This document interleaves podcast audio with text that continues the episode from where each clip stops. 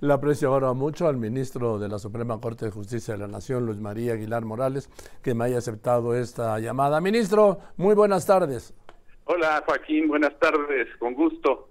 A ver, ministro, ha hecho una gran defensa de la existencia de los fideicomisos del Poder Judicial Federal y yo le pregunto, porque se habla de los fideicomisos y la verdad es que la mayoría no sabemos qué son. ¿De dónde surgen estos fideicomisos y para qué son? De, diversas fuentes y con distintos propósitos. Hay fideicomisos muy antiguos que se hacían con la venta de libros y de los discos compactos de jurisprudencia. Pero bueno, esos son una de las razones por las cuales se crearon ese fideicomiso.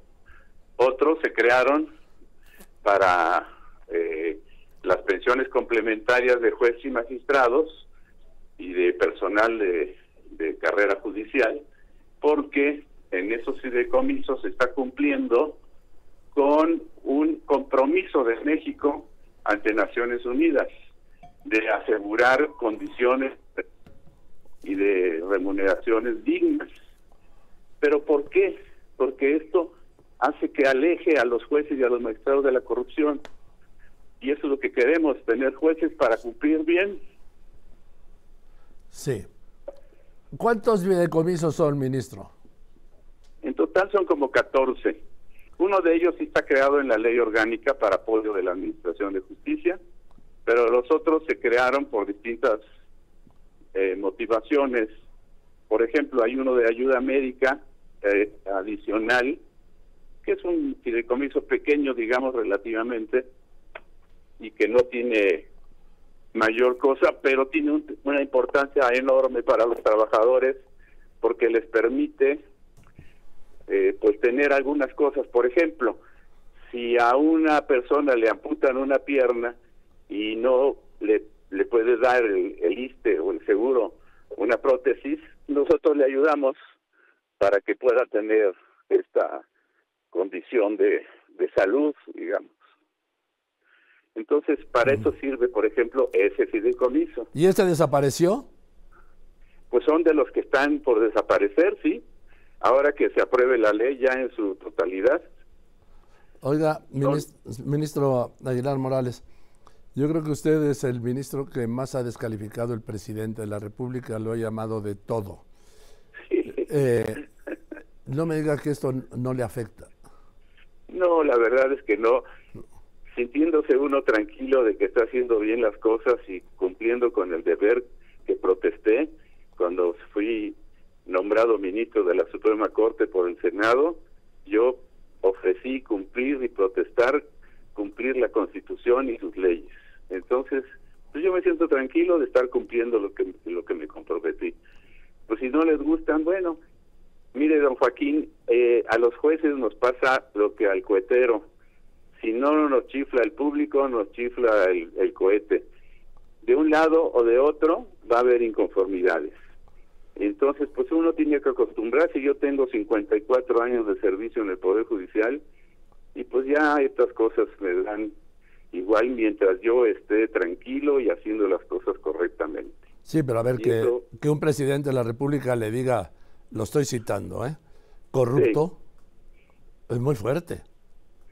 Pues sí, por supuesto, y, molesta, digamos, no me, no me, no me preocupa o no me angustia, porque pues sé que no hay ningún motivo para que lo diga realmente, son simplemente, yo creo que son opiniones de, del señor presidente, quizá con poca información de mi parte, pero pues no, no, no me siento ni me, y, y lo más importante, no me presiona para seguir cumpliendo con mi deber, y eso es lo importante. Dígame, ministro, la Corte sigue funcionando, ¿verdad? Sí, ayer lo platicamos y quedamos en que era lo mejor porque existe la posibilidad de que una vez que se apruebe la ley pudiera ser impugnada en acción de inconstitucionalidad y pues nosotros vamos a ser los que lo resolvamos de tal manera que no eh, que no quede claro, que no quede notorio que estamos a favor de de una posición determinada para tratar de ser imparciales como lo exige el ser juez. O sea que en caso de haberse sumado al paro, eh, estarían una especie, ejerciendo una especie de, vamos, estarían como prejuzgando o algo similar. ¿no? Exactamente, exactamente, don Joaquín, eh, lo, lo dice usted muy bien, y eso, desde luego, no solo es indebido, sino es hasta una causa de responsabilidad. Ahora, eh, es un hecho, el, miércoles el Senado aprueba la desaparición de los fideicomisos, también es un hecho ya anunciado que va a haber amparos y acciones de inconstitucionalidad. ¿Qué es lo que sigue? La, acción de inconstitucionalidad es la más importante, es lo que nosotros resolvemos. Como usted recordará, los amparos protegen a las personas que piden el amparo, pero las acciones de inconstitucionalidad permiten eh, confirmar la existencia de una ley o en su, en su caso derogarla y nulificarla. Entonces yo creo que la acción de constitucionalidad que se llegue a pronunciar, a promover, será muy determinante. Esta llegaría al Pleno. Desde luego, sí, las acciones de inconstitucionalidad se conocen en el Pleno, sí. ¿Y son, eh, la mayoría sigue siendo ocho o seis, cinco u?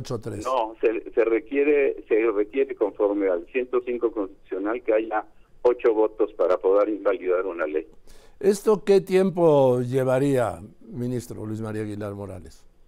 Yo creo que no llevaría mucho porque eh, no se trata de un juicio en el que haya que ofrecer pruebas en especial ni nada, simplemente se pide un informe al Congreso y ya con el informe se procede a hacer un proyecto de resolución. Tanto el presidente como eh, Morena en el Congreso han dicho que ustedes están interviniendo en la vida interna del Congreso de la Unión al opinar o incluso echar para atrás decisiones o reformas legislativas. Pues esa es la finalidad de todo tribunal constitucional como es la Suprema Corte de México, en el que su finalidad es revisar si las leyes se ajustan o no a la Constitución y si no se ajustan, pues debemos invalidarlas. En todos los tribunales constitucionales del mundo que se originaron allá en Austria y Alemania, así ha sido y lo, lo hace la propia Corte norteamericana, que también funciona como tribunal constitucional, en fin, el de España, el de todos los países. Esa es la función fundamental y más importante de un tribunal constitucional. Es decir, la constitucionalidad de todas las leyes, ¿sería eso? así cuando se promueve una acción al respecto. No lo podemos hacer de oficio o a nuestro gusto. Tiene que haber una promoción previa. Dígame, ¿ustedes se benefician, como ha repetido el presidente López Obrador, ustedes los ministros y las ministras de estos fideicomisos? Porque han dicho que los jardines, que el mantenimiento, que la cirugía estética, en no, fin. Hombre, qué barbaridad. No, para nada, ni un solo peso beneficia o le otorga ningún ningún ah, beneficio a los ministros o ministras, ni un solo peso de ningún fideicomiso. Todos todos eh, los fideicomisos están para el servicio de la administración de justicia o para eh, la cuestión de los eh, las pensiones complementarias de jueces magistrados o la ayuda médica que le platicaba hace un rato. No hay un solo peso que se aplique en favor de los ministros. A ver, esto, esto es muy importante y quiero que me lo repita, por favor, y para que quede bien claro. Sí. ¿Cuánto, porque el presidente lo repite todos los días, que ustedes se benefician, tienen, ganan 700 mil pesos al mes, pero que se benefician directamente, que son sus privilegios, privilegios de los ministros, ¿sí? Estos No, fideicomisos que es hasta para el arreglo de sus casas. No, no, para nada. absolutamente los ministros no se benefician ni un solo centavo de ninguno de los fideicomisos, de ninguno. Y a ver, hay una equivocación, este, yo creo que eh, le falta información de que, lo, por ejemplo, el mantenimiento de las casas de jueces y magistrados no son para sus casas particulares.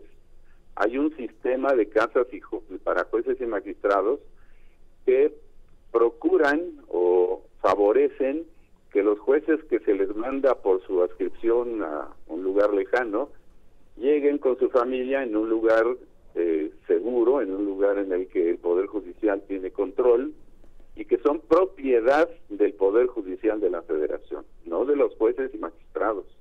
Y desde luego, pues esas casas requieren mantenimiento. pero no las casas particulares de ninguno, de nadie. Es decir, los jardines, lo mismo, los jardines, las casas de la cultura que tiene instalada la Suprema Corte en todo el país, pues muchas de ellas tienen jardines, pues habrá que arreglarlos. Pero nunca, nunca en propiedades particulares, ni de jueces, ni de magistrados, ni de ministros. O sea que, déjeme ponérselo así directo. su casa, ministro Luis María Aguilar Morales, no recibe mantenimiento de esos fideicomisos, no le pintan la casa, no se la arreglan, la servidumbre no se la pagan los fideicomisos y de tener jardín el jardinero tampoco. No, absolutamente nada, nada, nada de eso, absolutamente nada. Ningún fideicomiso nos permitiría eh, hacer una un gasto en unas cuestiones particulares de cada uno de nosotros, ninguno. Bien, pues, eh, pues esto responde a lo que ha dicho el presidente y le aprecio, ministro Luis María Aguilar Morales, que me haya contestado esta tarde y le mando un saludo. Siempre con gusto, don Joaquín. Muchas gracias. Que esté muy bien el ministro Luis María Aguilar Morales.